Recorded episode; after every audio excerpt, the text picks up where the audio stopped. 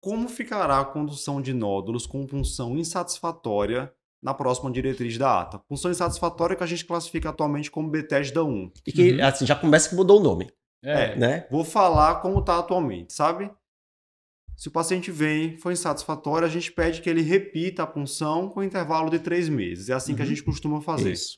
Como é que vai ficar isso, Luciano? É, aí o insatisfatório ou não diagnóstico, é, inclusive até tem se discutido qual o, o ponto de corte, o limite de você dizer que é insatisfatório. Porque você precisaria ter seis grupamentos de célula em campo de, é, de 10 campos que você, que você estudar, tem que ter célula folicular. Aí isso talvez diminua esse ponto de corte. Então, talvez com menos célula se eu achei só em um campo de graneamento, mas está lá bem caracterizadozinho as células benignas e tal, tal, tal, talvez é, com menos campos você dê um laudo é, definitivo, não precisa dessa, desse é, critério. É, agora, todo, pelo né? que eu né? entendi, eles não conseguiram, pelo menos até é, agora, um mudar os critérios do que seria o antigo insatisfatório, né? Que agora diz que é para chamar não diagnóstico. Não que, diagnóstico. Que, que, não teria como.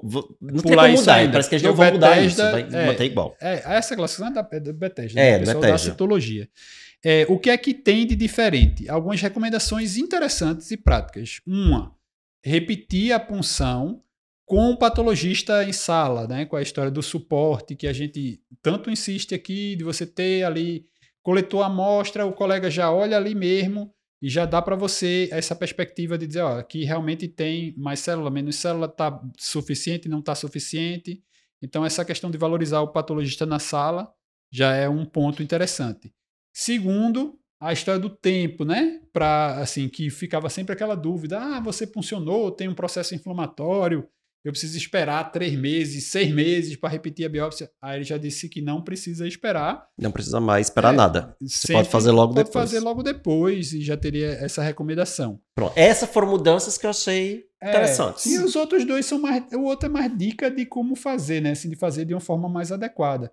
Muitas vezes, quando você faz uma punção aspirativa, né, que você faz aspirando a, na, no êmbolo da seringa, aquilo ali vai ter uma possibilidade maior de trazer mais sangue. E aí a, pode dar uma lâmina insatisfatória porque tem muita, muito sangue contaminando ali a amostra, você não consegue fazer.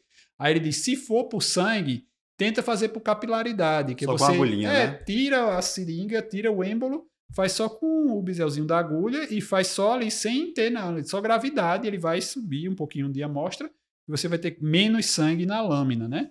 Então, isso é uma maneira de fazer a, a para quem faz, quem já fez esse treinamento uhum. de, de PAF, pode fazer com uma agulhinha mais fininha e ter menos problema. E o outro é fazer aquela história de fazer cell block, tentar fazer alguma outra técnica aí para é, tentar uma amostra mais satisfatória, mas aí fica um pouquinho mais perdido, né? Maravilha.